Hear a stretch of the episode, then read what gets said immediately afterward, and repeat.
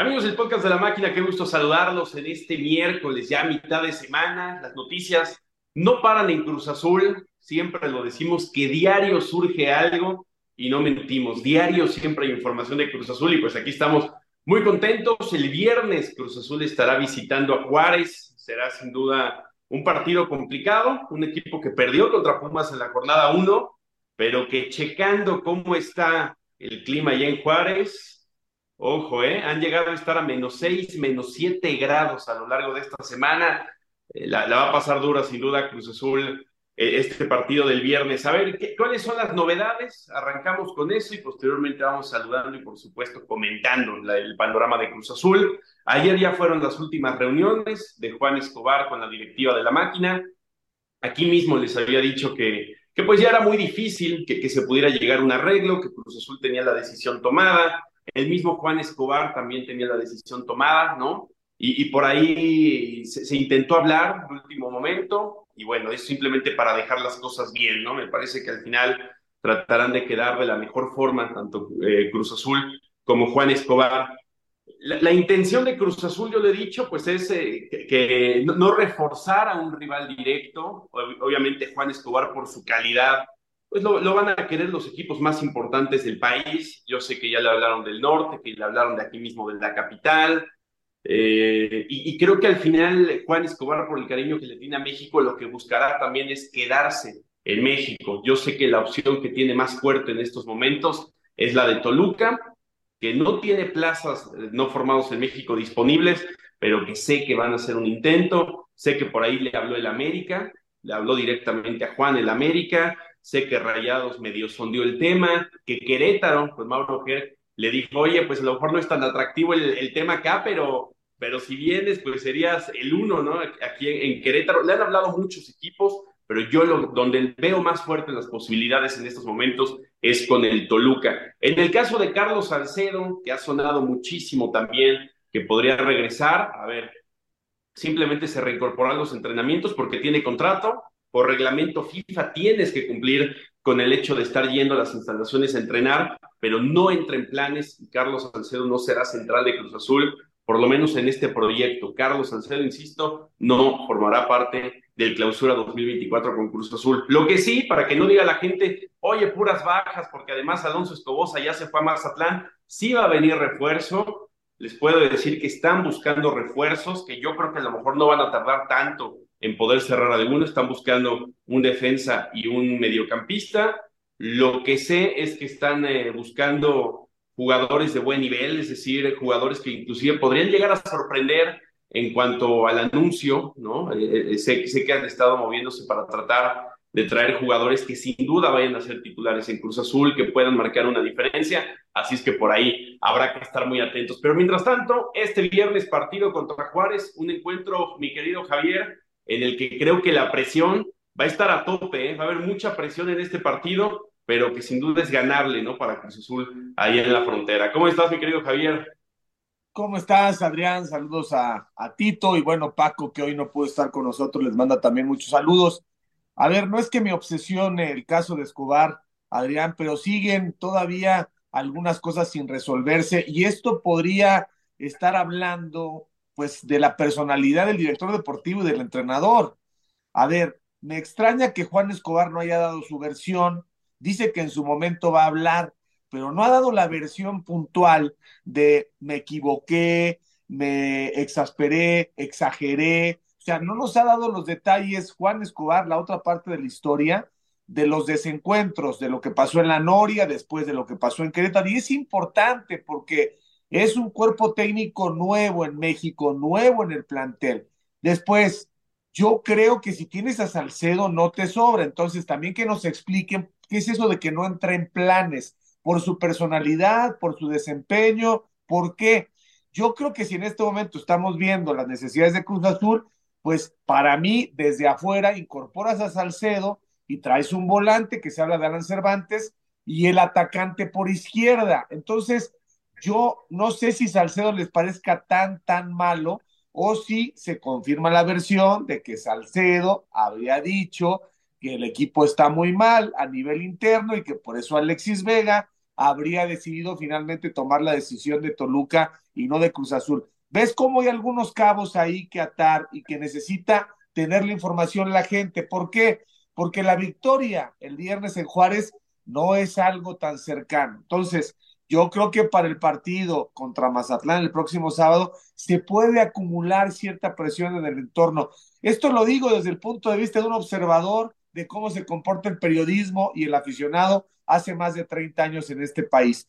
De manera injusta o de manera justa, están generando desde afuera una serie de circunstancias que el aficionado consume y que luego desde la tribuna se pueden bajar al terreno de juego. Hace falta un control de daños de la directiva para terminar por aclarar las verdades. Y creo que es tiempo, yo le sugiero a Iván Alonso, que aparezca un poco más frecuentemente a decir cosas, a tapar el tiro, ¿no? Hay tiros muy bien intencionados y hay tiros muy mal intencionados. Se está generando un vacío informativo que no le viene bien al equipo de fútbol. Claro, en cuanto empiece a ganar, aquello se puede disipar. Pero si no llegan las victorias y el, el viernes en Juárez no estaría yo tan seguro de apostar a favor de Cruz Azul, entonces, esto puede viciarse. No sé cómo, cómo lo vea Tito, cómo lo veas tú. Y, es muy interesante lo que dices, Javier, porque además he visto una división ¿no? de, opiniones en redes sociales, sobre todo en el caso de Carlos Salcedo, ¿no? Sobre si echar mano de él, sobre si mejor aguantar a ver si viene una oferta de la Liga Mexicana o inclusive del extranjero y que se vaya. Eh, creo, creo que ha sido otro tema polémico. Lo que yo tengo hasta este momento es que simple y sencillamente no entra en planes para antes de escuchar a Tito, Adrián, y también que nos aclares si es cierto que pusieron a debate dentro del vestidor, o sea, que Anselmi dijo, muchachos, ¿quieren que regrese Escobar o no quieren que regrese Escobar? Porque también es muy importante, si de pronto esto fue cierto y el grupo dijo, no, que ya no venga Escobar, pues también es una manera de darle fuerza al entrenador, pero no sé si esto realmente pasó, porque hoy estamos metidos en unos dimes y diretes realmente este, difíciles de digerir. Perdón, Tito. No, no, no, Adrián, para, para seguirle, a ver si, si tienes información de lo que comenta Javier para yo entrarle al tema también.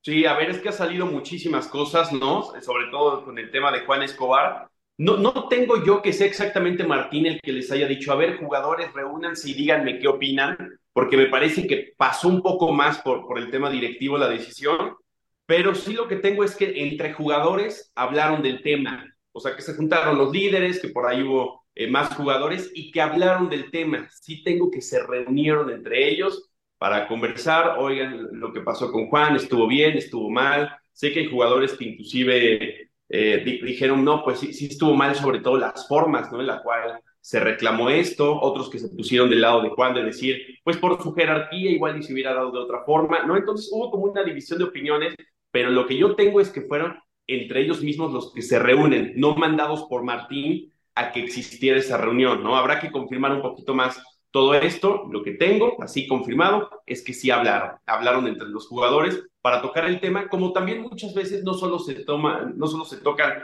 estos temas, sino otros, ¿no? Entre jugadores y sobre todo entre líderes, que, explicarle esto, Tito, a la gente, que los capitanes muchas veces, pues tienen que ver en, en todo tipo de decisiones deportivas, de compañeros, de acercamientos a la directiva, hasta de bonos, ¿no? Hasta de bonos entre los líderes se reúnen para ver cómo se va a repartir. Y bueno, sé, sé que hubo una reunión también para este tema. Tito, ¿cómo estás? Qué gusto saludarte. ¿Cómo estás, Adri, Javi? Un gran abrazo a Paco y a toda la gente.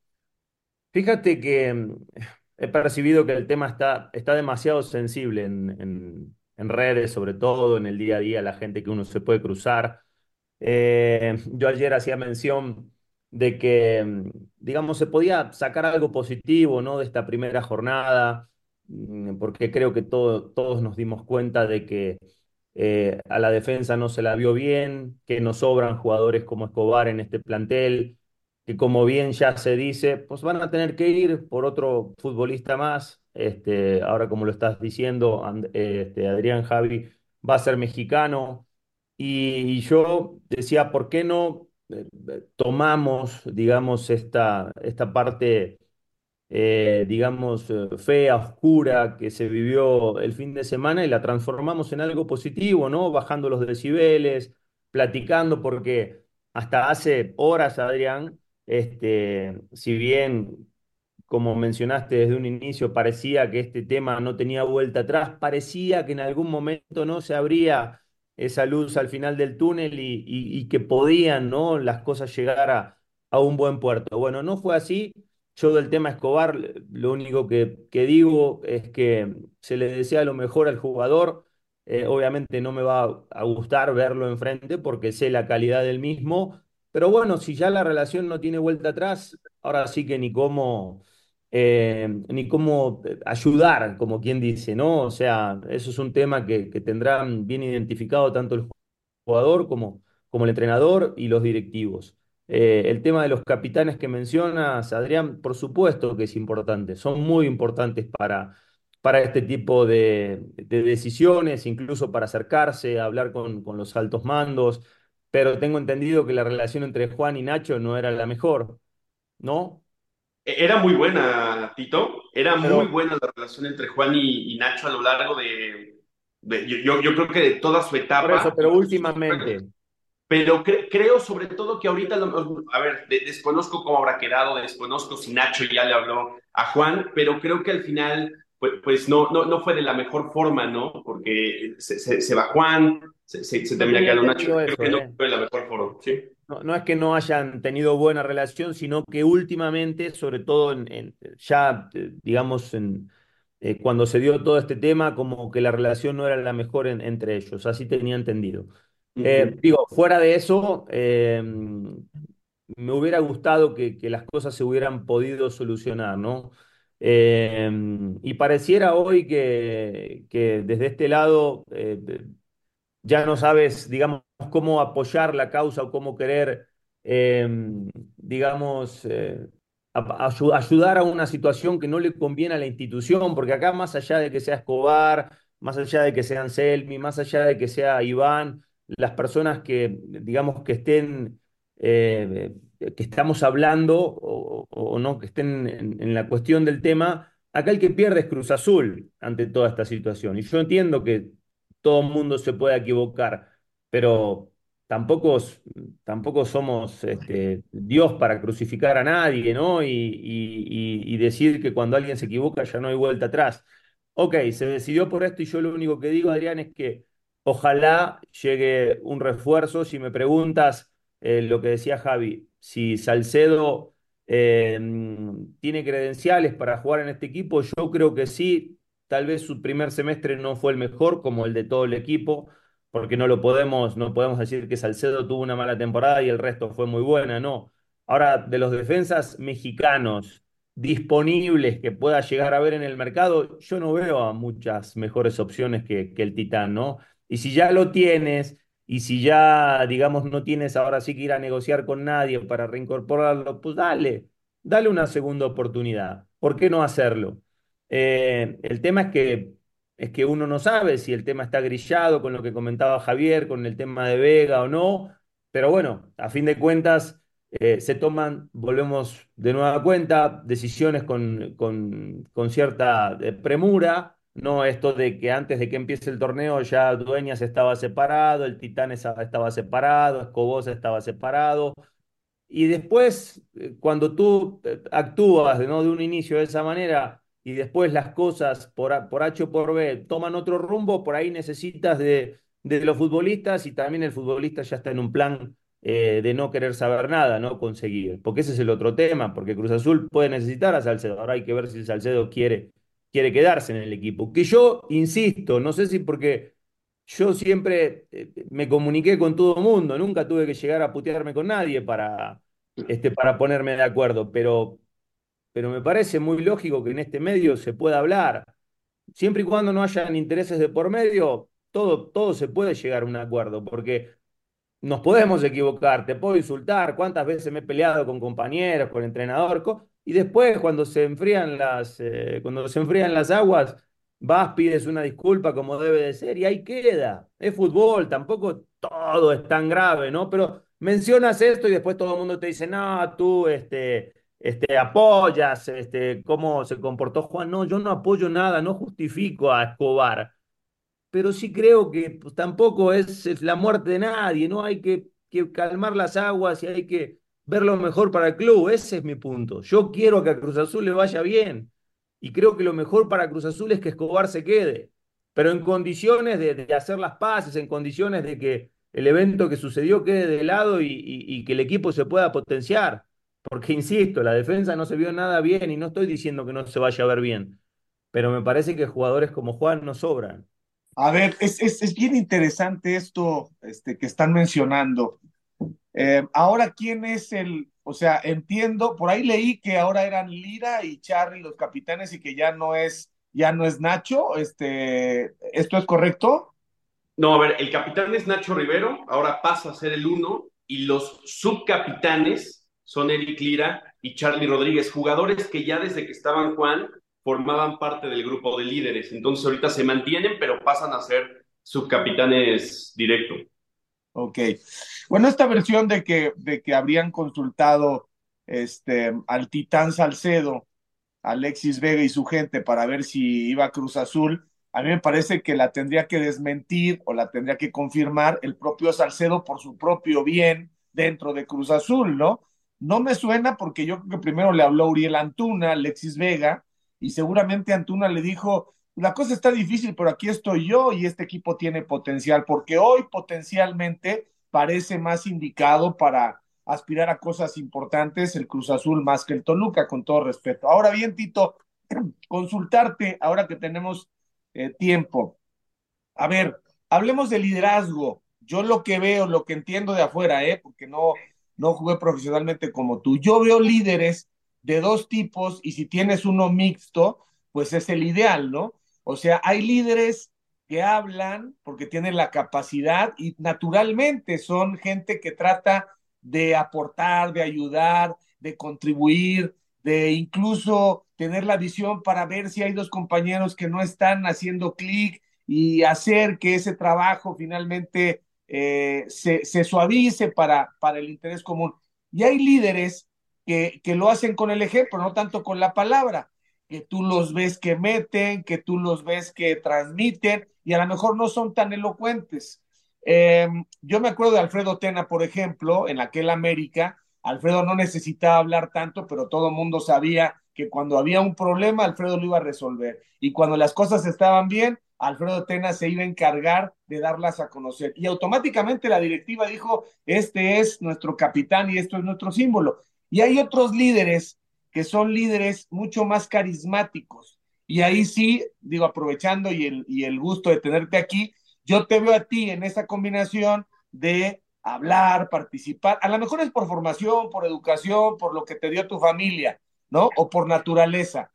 Veo en este Cruz Azul, me voy a remitir, no sé si a ti te tocó, Tito, el Necaxa de los 90, creo que no, ¿verdad? No. Bueno, en ese Necaxa de los 90, Adrián, que tú eras un niño, estaban, quiero, quiero definir los dos tipos de liderazgo, ¿no? Estaba Ricardo Peláez, un líder de los que habla.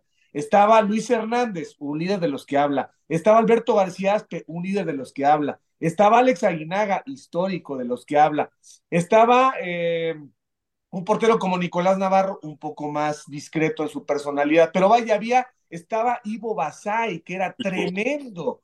Era, era durísimo como, como, como rival, porque era, era un atacante chileno habilidosísimo, pero también metía, o sea, no se dejaba. Entonces, cuando, cuando convergen en un grupo eh, estos líderes echados para adelante, más los líderes con el ejemplo, porque no hay problema tanto en no hablar, por eso lo de Nacho Rivero, ¿no? Nacho Rivero se ve que es de estos líderes tipo Alfredo Tena, no de estos líderes tipo Tito Villa o Ricardo Peláez. Entonces, en este Cruz Azul, en particular, para no alargarme mucho, pues yo veo con el perfil de líderes eh, elocuentes o carismáticos, veo a Dita, tomando ese papel. Veo que Edita ahora habló y dijo esto está empezando.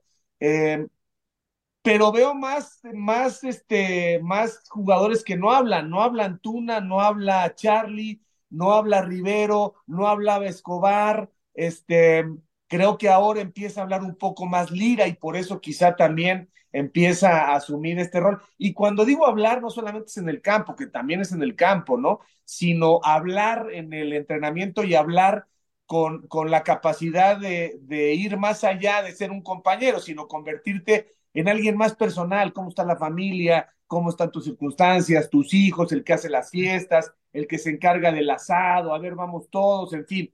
Y este Cruz Azul lo vio corto en ese sentido. Digo, no conozco a Piovi, sé que Rafa Guerrero es de perfil bajo, sé que Huescas tampoco es muy dicharachero, y así sí no conozco al Toro Fernández, este, no conozco la personalidad de Rotondi, pero también parece un poco, un poco más hacia adentro que hacia afuera. ¿Cómo lo ves, Tito? ¿Cómo ves este Cruz Azul? El Cruz Azul que tú, que tú conformaste tenía más, pues más de estos líderes, digamos, echados para adelante. Corona, Corona, Torrado, Cristian Rivero, eh, tu servidor, éramos Chaco, obviamente. El Jimmy Tito era líder como jugador, el Jimmy Lozano. Jimmy, por supuesto, sí, sí, sí.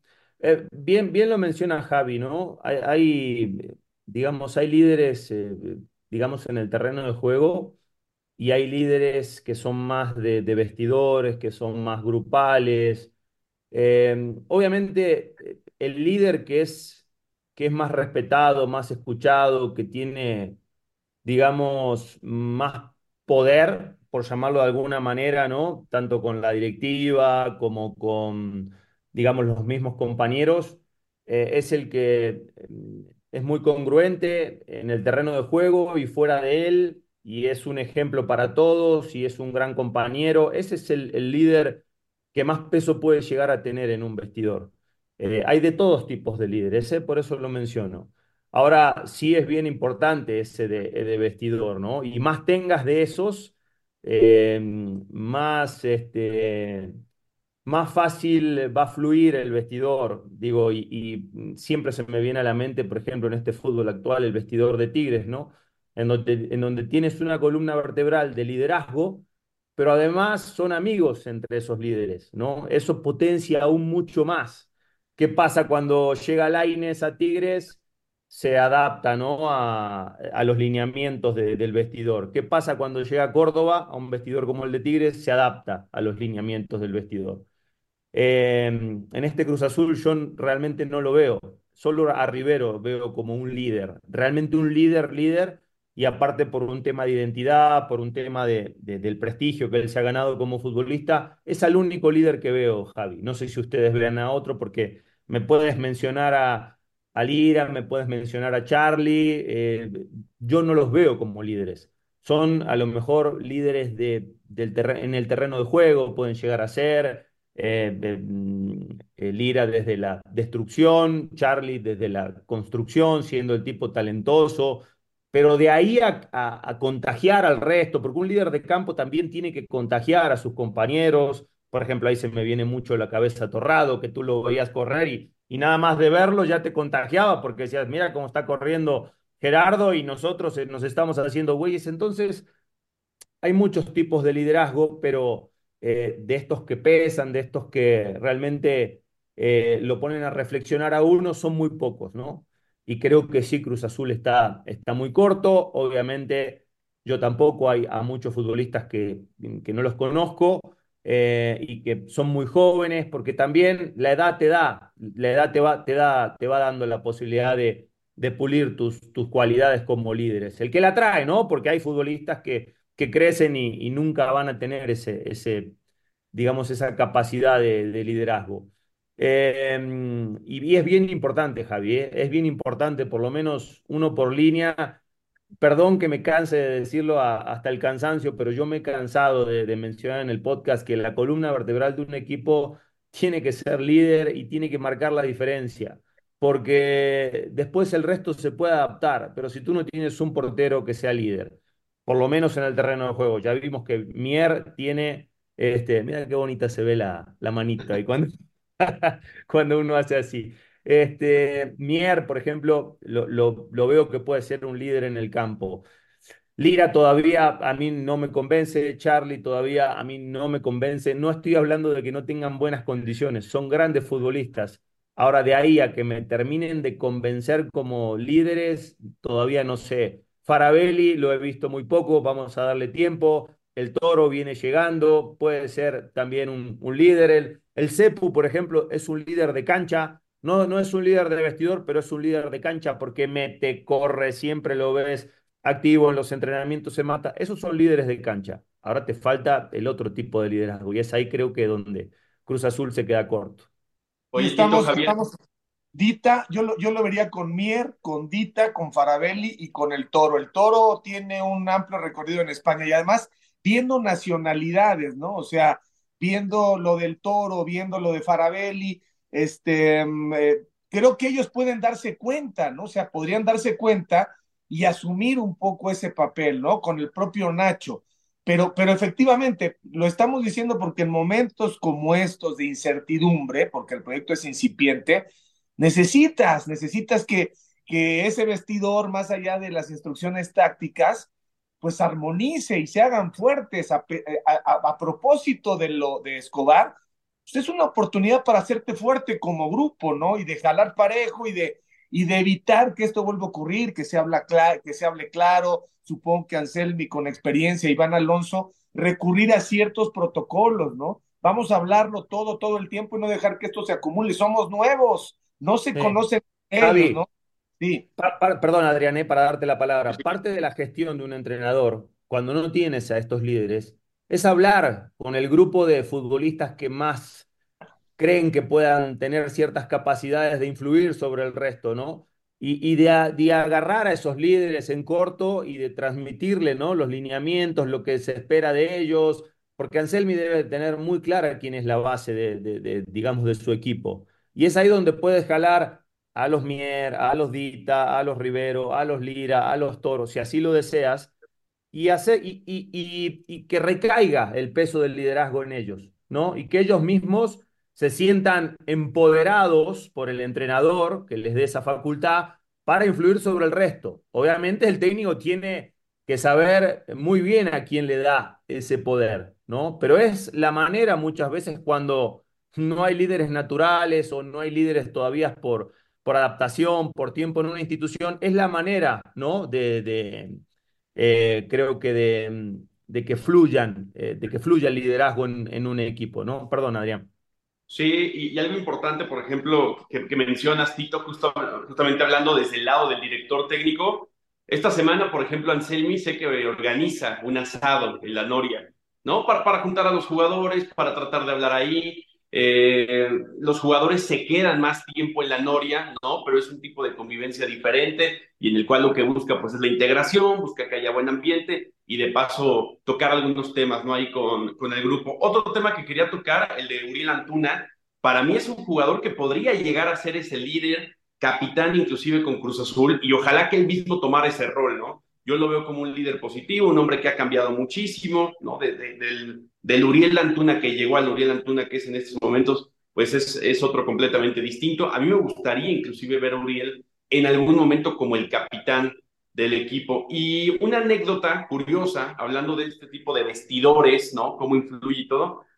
Eh, ayer lo comentábamos en la Noria, los, los reporteros que cubrimos la fuente, uno de los grupos más difíciles, que inclusive sabíamos que hubo hubo peleas, se agarraron a golpes, hubo gritos. Uno muy difícil fue el de la novena. Aquel equipo que gana la novena eh, era de carácter muy fuerte, muchos jugadores. Estaba el Cabecita Rodríguez, estaba Pablo Aguilar, estaba Luis Romo, estaba Chuy Corona, estaba el Cata, estaba el mismo Rivero, ¿no? Habían jugadores de personalidades muy, muy fuerte. Yo sé que llegaron a ver inclusive hasta golpes por ahí en los entrenamientos, pero a ver, es un equipo que supo salir adelante, no es un equipo que supo dejar los problemas que habían de repente cotidianos en la Noria y al momento de salir a jugar era imposible ver un error en el equipo de Juan Reynoso, ¿no? Con el famoso unocerismo, pero era un equipo perfecto. Ojalá que ahorita, que además sé que hay buen ambiente, sé que el grupo está muy bien en estos momentos arrancando el torneo con Anselmi, pues se puedan encerrar, decir ya lo de afuera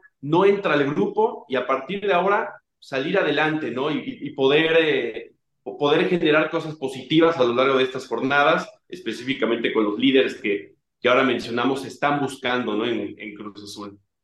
Y sabes qué, Adrián Tito, eh, el sentido de pertenencia, ¿no?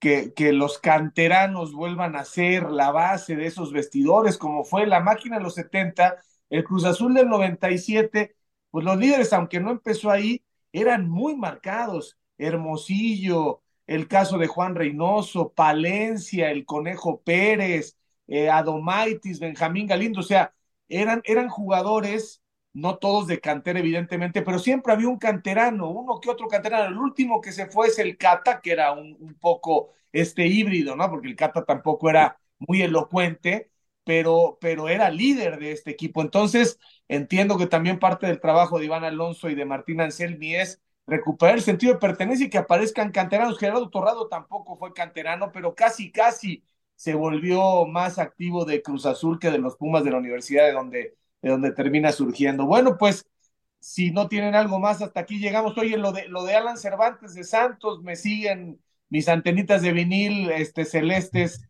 diciendo que, que ese es el objetivo para el medio campo. A ver, hay que ver porque yo, yo lo que sabía es que estaban buscando a alguien más como mixto, alguien con un poquito de más capacidades ofensivas. Hay que ver eh, qué, puede pasar ahí en ese caso. Sé también que están buscando un defensa, específicamente alguien en, la lateral. Yo creo que por derecha podría ser. Entonces, vamos a ver qué, qué puede pasar.